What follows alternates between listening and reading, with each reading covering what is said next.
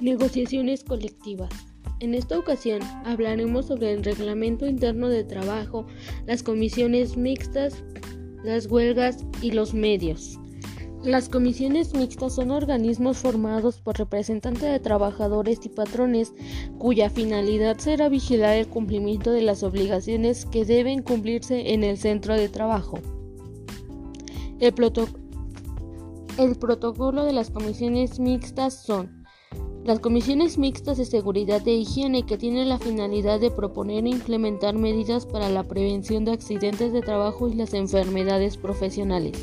Las comisiones mixtas para la productividad, capacitación y adiestramiento tiene por objetivo vigilar los procedimientos, medidas y programas que la empresa implemente en base en las necesidades de la empresa y trabajadores. Comisiones mixtas para la elaboración de un cuadro general de antigüedades.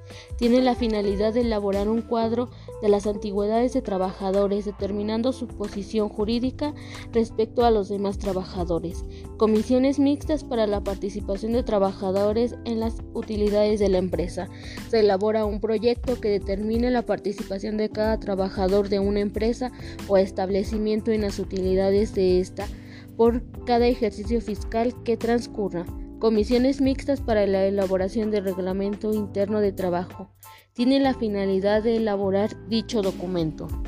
Las medidas para las comisiones mixtas son medidas de prevención de riesgos, medidas disciplinarias, medidas de seguridad e higiene y mantenimiento del equipo, así como las normativas especiales. Ahora bien, el reglamento interno es un conjunto de disposiciones obligatorias para trabajadores y patrones en el desarrollo de los trabajos de la empresa o establecimiento. ¿Cuáles son las características del reglamento interno? Es que es un, es un instrumento jurídico que constituye ayuda para administrar los recursos humanos y sirve para completar las disposiciones del derecho laboral. Las partes a intervenir en el reglamento interno son los jefes de línea y jefes de departamento, así como unos abogados. Las disposiciones generales para el reglamento interno eh, son, se debe de mencionar la hora de la jornada laboral, así como el lugar de inicio y término de la jornada y finalmente la fecha y lugar de pago al personal. Las medidas de seguridad de higiene y mantenimiento del equipo son medidas para prevenir riesgos de trabajo, los primeros auxilios, las disposiciones que no desempeñan menores, fecha y horas de limpieza del material, así como reglas de protección, las obligaciones médicas del trabajador, las condiciones de permiso y licencias y las normas de mantenimiento. Las medidas disciplinarias son disposiciones disciplinarias, establecimiento de faltas y procedimientos a seguir, así como las sanciones por faltas y retardos.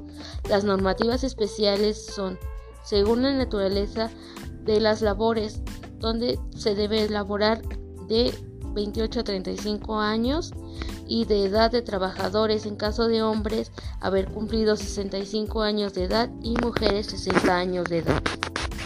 ¿Sabías que dos grandes sucesos que marcan en México las huelgas son las huelgas del Río Blanco y las huelgas de Cananea? Río Blanco. En Orizaba, Veracruz, el 7, de enero de 1907, cerca de 2.000 obreros de la fábrica de textil de Río Blanco se amontinazaron afuera de las instalaciones de esta empresa para protestar contra la sentencia del gobierno editorial de Porfirio Díaz. El problema se centró en las demandas del sector obrero por la mejora de las condiciones laborales, la obtención de salario digno y la regulación del trabajo infantil, entre otras, mediante un círculo de obreros libres su organización representante. Mientras que la huelga de Cananea estalló el 1 de junio de 1906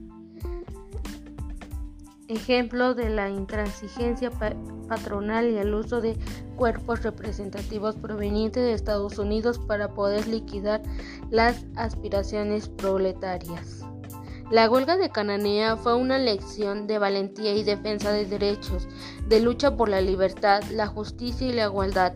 Sirvió de inspiración a causas revolucionarias y a los movimientos unionistas de ambos lados de la frontera como modelo de insurrección contra el capitalismo. Fue precursora de otras huelgas mineras y laborales.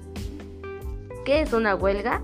Es la suspensión temporal de trabajo llevada a cabo por una coalición de trabajadores en actividad empresarial como medio de presión frente al patrón.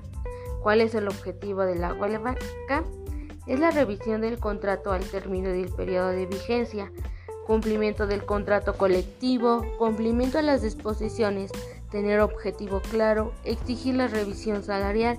Las características de la huelga deben de ser una, una coalición representante en las huelgas que son pacíficas, se declara al patrón al basea de sus bienes, tener claro los objetivos y no deben de ser violentas hacia el patrón.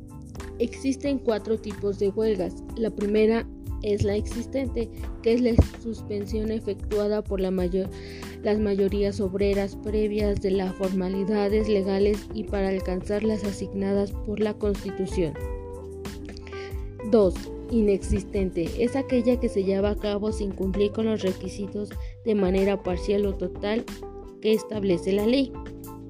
Ilícitas es aquella en la que la mayoría de las, de las huelguistas ejecutan actos violentos contra las personas o contra los propietarios o bien cuando en caso de guerra se trata de los trabajadores pertenecen a establecimientos de gobierno justificadas es aquella que se lleva a cabo por motivos imputables al patrón. ¿Qué se necesita para iniciar un proceso de huelga? 1. Presentarse en la unidad receptora del pliego petitorio. 2. Dirigirse al patrón la petición y la intención de la huelga. 3. Señalar el día y la hora de la suspensión de labores para la huelga. La documentación del pliego petitorio en caso del contrato colectivo, anexar una constancia representativa expedida por el Centro Federal de Conciliación y Registro Laboral. En caso de contrato ley, se debe anexar una constancia representativa expedida por el Centro Federal de Conciliación y Registro Laboral o mencionar el contrato colectivo y proporcionar el número de registro. Los aspectos que da el instituto a la huelga son el pliego petitorio, los motivos de la huelga, señalar el día y la hora, así como el número de trabajadores que irán y el que se quedará a laborar y en caso de aviso al patrón se le debe dar aviso con seis días antes y a gobierno diez días. Los medios de solución son mediación, conciliación y arbitraje, que son herramientas útiles y flexibles que diversifican la justicia. El marco constitucional de los medios de solución está en el artículo 17 constitucional que, hace que menciona no hacer justicia por la propia cuenta, mientras que el Centro Federal de Conciliación y Registro Laboral son organismos públicos descentralizados de la Administración Pública Federal y son autonomía jurídica. Su naturaleza está marcada en el artículo 3 de la Ley Orgánica. El objetivo del Centro Federal de Conciliación y Registro Laboral deberá ser agotar a los patrones y trabajadores en asuntos individuales y colectivos de orden federal la mediación y conciliación es un método que permite la satisfacción de un acuerdo para las necesidades e intereses de las partes, asumiendo el control y responsabilidades.